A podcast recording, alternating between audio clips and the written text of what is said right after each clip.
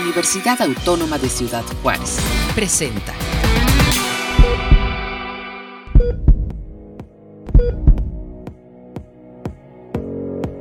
El equilibrio de nuestra salud se logra atendiendo aspectos físicos, nutricionales, emocionales, biológicos y más.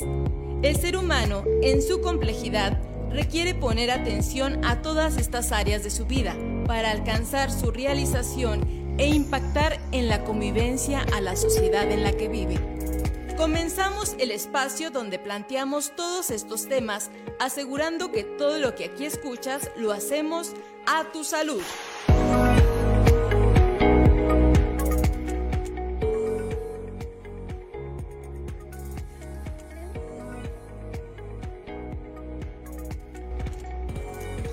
¿Qué tal amigos? Bienvenidos a una emisión más de A Tu Salud. Me da mucho gusto estar con ustedes y hoy tenemos un tema bien interesante para conocer y saber de qué vamos a platicar hoy. Los invito a que se queden con nosotros y que escuchemos la siguiente radiografía. No perdamos tiempo, es momento de la radiografía.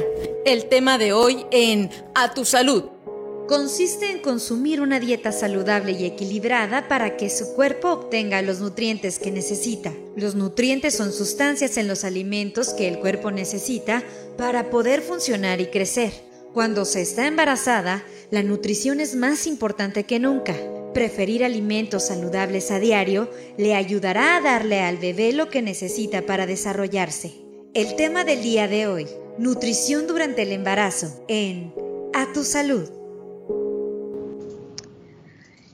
Hoy nos acompaña la licenciada de nutrición Fabiola Cárcamo Jiménez para hablar sobre la nutrición durante la gestación. Bienvenida, licenciada, qué gusto tenerla con nosotros. Hola, buenas, buenos, que son todavía días. Todavía son días. Gracias por invitarme. No, muchísimas gracias eh, por acompañarnos hoy. Es la primera vez que nos acompaña en este espacio. Ojalá en próximas emisiones pueda estar con nosotros nuevamente. Y licenciada, para iniciar este espacio, vamos a hablar pues sobre la nutrición durante la gestación, pero me gustaría que inicialmente usted nos compartiera y nos aclarara a qué nos referimos cuando hablamos de nutrición, por favor.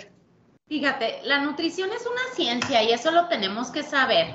Este, y, también algo muy importante, yo les digo a mis pacientes, es nutrición basada en evidencia, no es este conocimiento anecdótico, porque de repente llegan y el vecino me dijo que tomara esto y como estoy embarazada debo de tomar que me siento muy cansada, tome el té de ginseng porque yo escuché que alguien me dijo que esto y no, no es este conocimiento anecdótico, siempre el experto pues es tu médico, tu nutriólogo, que son los que te van a apoyar, y nuestra, nuestra labor como médicos o nutriólogos, eh, en mi caso yo soy nutrióloga, es nutrición basada en evidencia. Todo tiene que ser, es una ciencia, y es una ciencia que tiene que ver con los alimentos, ¿no?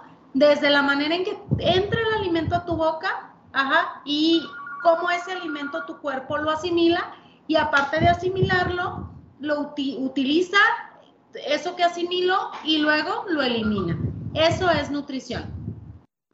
Claro, nosotros relacionamos muy coloquialmente la nutrición con el comer bien, pero específicamente durante el embarazo, ¿qué necesidades especiales debemos de considerar desde el inicio de la gestación, licenciada? Fíjate, el problema mayor en las embarazadas es que estoy embarazada, tengo que comer por dos, ¿no? Eso de que como por dos es una total mentira, no necesitas comer por dos necesitas comer bien. Contrario a lo que todo el mundo piensa, durante el primer trimestre del embarazo, recuerden que el embarazo se divide, en, se divide en tres trimestres y más o menos dura 40 semanas. Entonces, el primer trimestre del embarazo, mi paciente no debe de subir más de un kilo y medio, dos kilos y mucho, porque todo el embarazo debe de subir de 7 a 11 kilos. Entonces, lo primero que tiene que hacer una mujer embarazada es, sospecho de estar embarazada, voy a mi ginecólogo, a mi cita, valoro mi peso corporal, porque recuerden que un buen peso corporal nos va a asegurar un buen embarazo y un buen parto. Si nosotros tenemos sobrepeso u obesidad, nuestro embarazo este, va a tener problemas. Puede haber un parto este, más complicado, entre otras cosas. Podemos desarrollar diabetes gestacional, este, preeclampsia, eclampsia, por lo tanto tenemos que cuidar mucho nuestro peso durante el embarazo.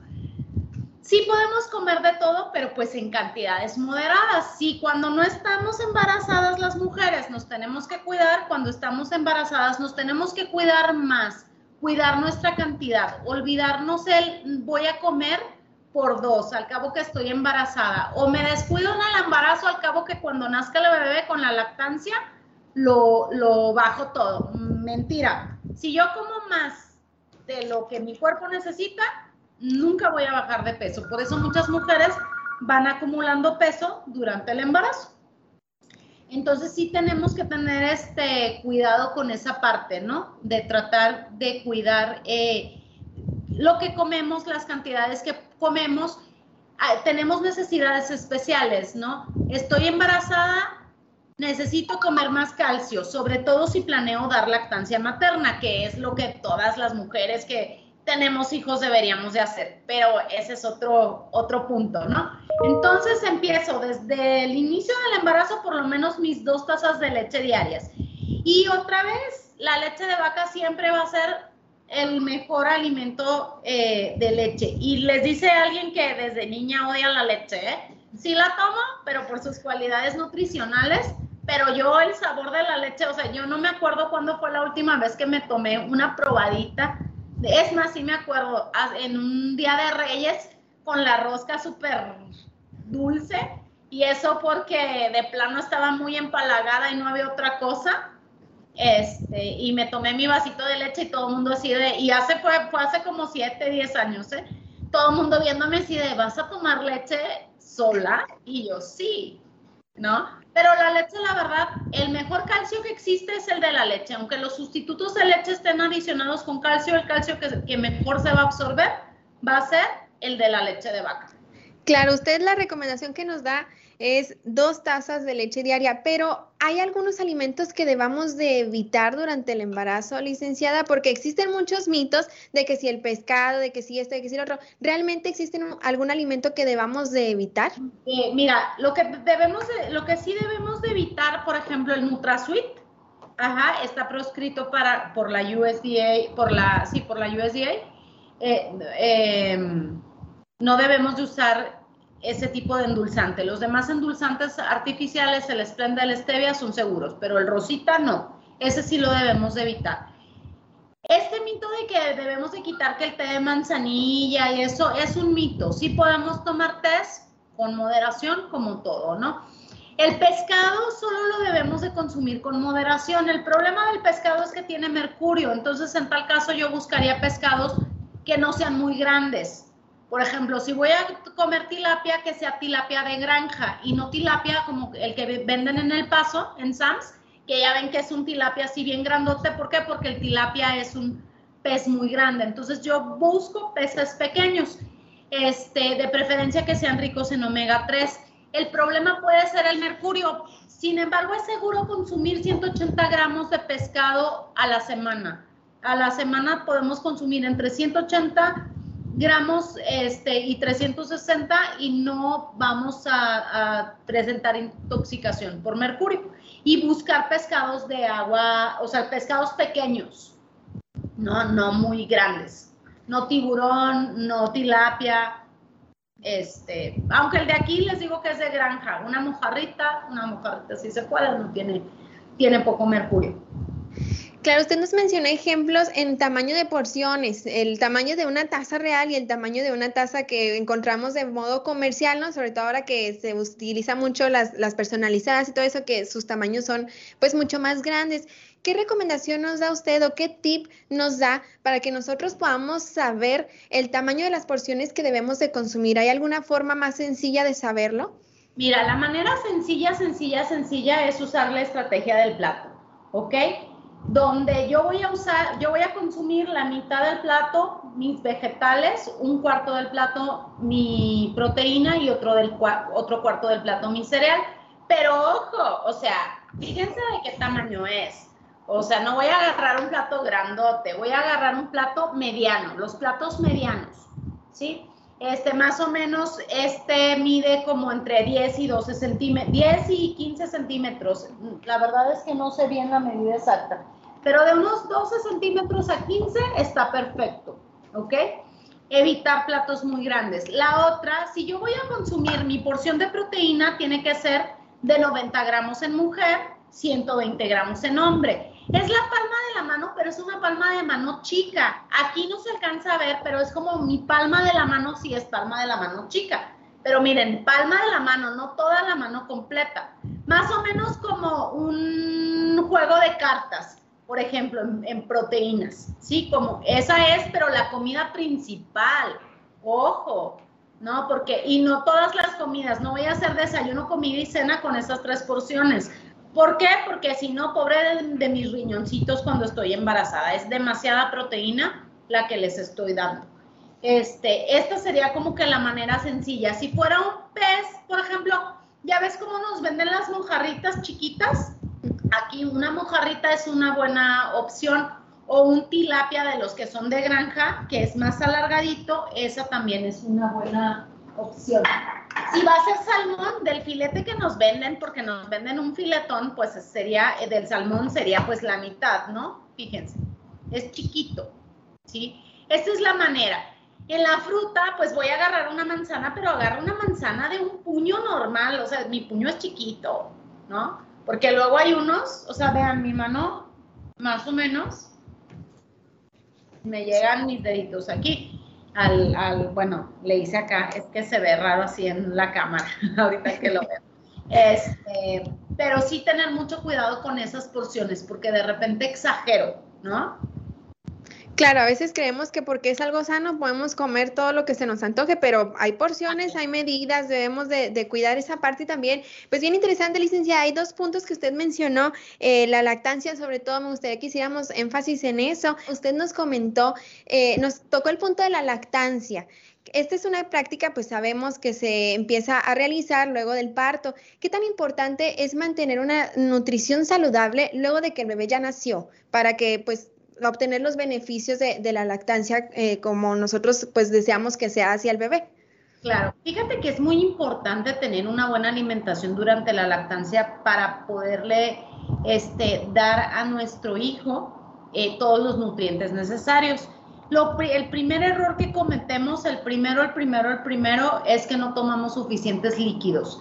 Entonces, si durante el embarazo la recomendación son dos tazas de leche, durante la lactancia es una taza de leche. Los beneficios de la lactancia son muchos, entre, entre el ahorro de no estar comprando biberones ni leches, eh, empezando por eso hasta este, los beneficios inmunológicos que le vas a dar al niño, que quiere decir, le vas a dar un mejor sistema para que se defienda, eso es lo que vas a hacer las mamás van a bajar de peso porque una buena lactancia te va a ayudar a, bajar de peso. Esos son los beneficios, ¿no? Los más importantes. Pero aparte, el primer error es este, cuando damos lactancia. No me baja la leche y empiezo a tomar que cerveza, que levadura, que un chorro de cosas. Sí hay ciertos alimentos secretagogos, sin embargo, lo más adecuado, en lugar de estar buscando ese tipo de alimentos que nos van a ayudar a que nos baje la leche, lo mejor es pegarnos al bebé, tomar suficiente agua, porque aparte de nuestro litro de leche hay que tomar aproximadamente es 1.5 mililitros por kilocaloría. Entonces, si mi paciente tiene una dieta de 1500 kilocalorías, pues ¿qué tiene que, que tomar? 1500 más el 50% más, ¿no? Entonces, más o menos como 2 litros y medio de, la, de líquidos. Yo les recomiendo que sea la mitad de agua natural y la mitad ya sea de agua de jamaica, de, pepino, infusiones, tecito de manzanilla. Y aquí lo que me decías de los alimentos, por ejemplo, si yo como muy picante, el sabor de la leche va a cambiar. Ojo que lo que tú consumes no es que le llega directamente a la leche al bebé, nuestro cuerpo lo procesa y produce su propia leche. Hagan de cuenta que nosotros somos una fábrica de leche. Sin embargo, por ejemplo, el ejercicio extenuante antes del ejercicio le va a dar un sabor acidito a la leche y probablemente al bebé no le va a gustar. Entonces, en el ejercicio se recomienda, si yo hago mucho ejercicio durante la lactancia, le doy a mi bebé antes de irme al gimnasio y luego ya, este, ya para cuando le tengo que dar otra vez, que más o menos se le da cada dos o tres horas, ya no le va a saber como agria la leche, entre agria y ácida, ¿no? Cambia la leche por el sabor del ácido láctico. ¿sí? Si yo como muchos picantes, le va a cambiar el sabor a la leche. Este, no se recomienda el alcohol. Eso es muy, muy importante. Ni la cerveza, no va a ser saludable. Yo he escuchado eso que de repente dicen, hasta es saludable que te tomes una cerveza al día. ¿De, dónde va a ser saludable el alcohol, chicos? El alcohol es uno de los, este, es muy rico, pero no es recomendado durante el embarazo, ¿no?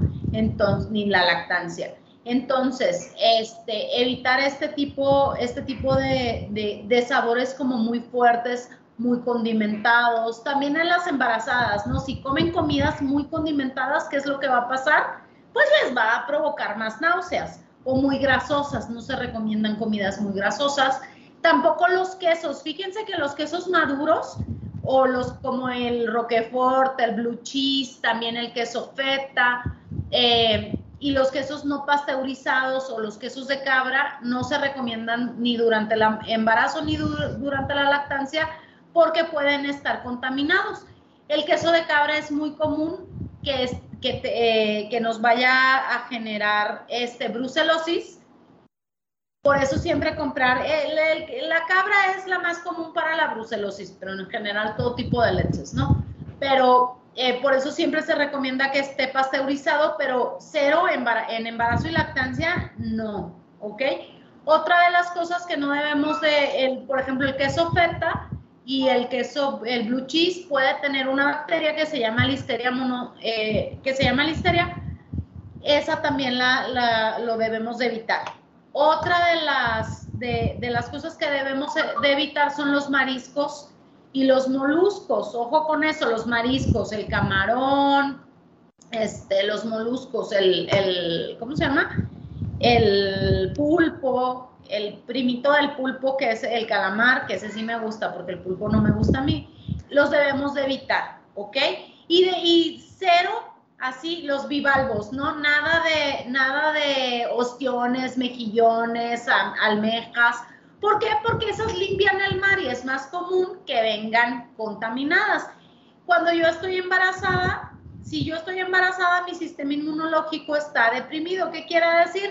Pues está ocupado mi cuerpo en crear vida que se olvida un poquito del sistema inmunológico. Entonces tengo que tener cuidado con eso, por un lado.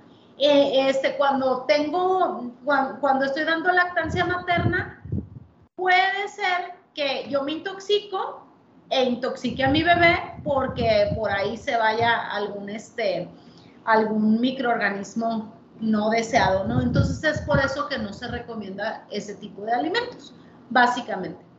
Claro, importantísimo tomar nota de todo lo que nos acaba de, decir, licenciada, porque como le digo, hay muchos mitos, pero hay algunos no pueden ser tan mitos, pueden ser en realidades y es bien importante tomarlos a consideración, sobre todo ahorita que nos guiamos mucho por lo que hay en Internet, ¿verdad? Y, a veces no es la información más confiable y qué mejor que escucharla de, de quien sabe, del profesional de la nutrición. Eh, licenciada, entonces podría decirse que una buena nutrición durante el embarazo, una buena nutrición de la madre, es sinónimo también de una nutrición adecuada para el bebé? Claro, porque acuérdense que si nosotros tenemos una buena nutrición durante el embarazo, nuestro bebé va a tener todas las herramientas para crecer adecuadamente. Una mala nutrición va, conlleva a que nuestro bebé tenga cierto tipo de riesgos, como un bajo peso o, una, o un alto peso, aumenta la probabilidad de tener diabetes, ¿sí? Este, tanto para mí como mamá, como para mi bebé. Este, ¿cómo se llama? También desde aquí, recuerden de la programación este, neonatal, ¿no? Materno-fetal. Entonces, ¿qué es lo que pasa? Nosotros estamos gestando vida y desde que estamos haciendo eso, ya, ya le estamos creando hábitos a nuestros bebés no sé, todas las mamás podemos, este sí es como conocimiento anecdótico, porque apenas existe algo de investigación, pero yo sí les puedo decir que, este, no sé, cuando estaba embarazada, yo soy amante del café y del, del chocolate, pues no toleraba ni el café ni el chocolate. A los 18 años mi hijo sigue sin tolerar el café y el chocolate. O sea, se puede comer un chocolate, pero así un piquito, ¿no? Así. Ayer se tomó un café y yo así con cara de, ok, ¿no?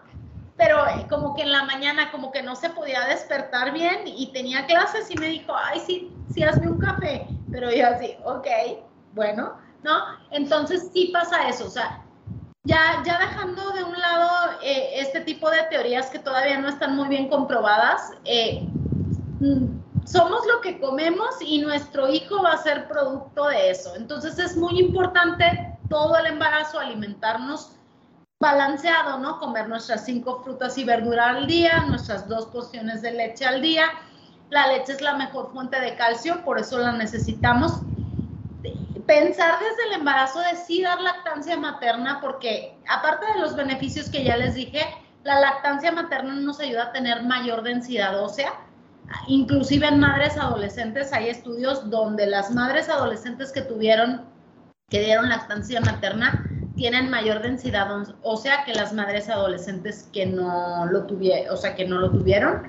Este, ¿qué más? Tenemos, em, tenemos que comer porciones adecuadas de proteína y no olvidar los carbohidratos, no me los satanicen, o sea, los carbohidratos son la principal fuente de energía, solo que hay buenos y malos carbohidratos. No vas a comparar comer una tortilla de maíz con un pastel, ¿no? O sea, digo, un pastel pues en ningún mundo es saludable un pastel, sin embargo, una tortilla de maíz, media tortilla de harina, es algo adecuado. Perfecto, licenciada. Eh, en cuanto al conteo de calorías, ¿qué nos puede decir usted acerca de eso? Ya ve que en los productos que están etiquetados, pues podemos encontrar muy fácilmente cuántas calorías contiene la porción total o cierta porción. ¿Nos recomienda usted que tengamos cuidado con esto? ¿De verdad es un aspecto que nosotros debemos de considerar? sí debemos de considerar, pero también yo, yo considero que ahí este, acercarnos a un experto para que el experto es el que nos enseñe a contar nuestras calorías. Durante el primer trimestre del embarazo no se, se recomienda una alimentación normal. El segundo y tercer trimestre, dependiendo de las condiciones de nuestro paciente, aparte de, de sus de las calorías que su cuerpo necesita, necesita aumentar de 300 a 500 calorías. Si yo tengo sobrepeso o obesidad durante el embarazo, no me voy a poner a dieta, no voy a pensar que durante el embarazo voy a bajar de peso, más bien voy a mantener, ¿no? Y si y ya en la lactancia ya puedo promover una pérdida de peso y sin embargo, la lactancia también nos cuesta, nos cuesta alrededor de 500, 500 calorías durante los primeros seis meses. Y la recomendación de la norma y de la OMS es dar un año lactancia materna. Por ejemplo, a Prolampey se da seis años la lactancia materna porque es cuando ya el, el sistema inmunológico del niño ya es fuerte, ¿no? Pero ya eso es una cuestión personal. La norma y, y, la OMS te dicen un año, con un año es, está muy bien.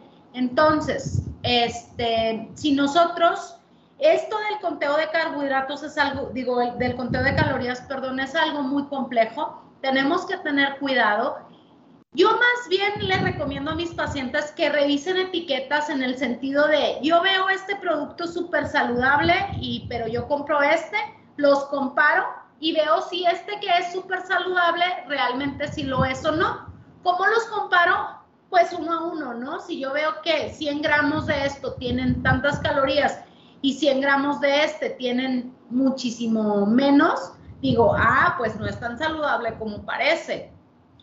Eh, o este tiene más carbohidratos que este. Más que nada voy a revisar las calorías, los azúcares, el sodio y las grasas saturadas.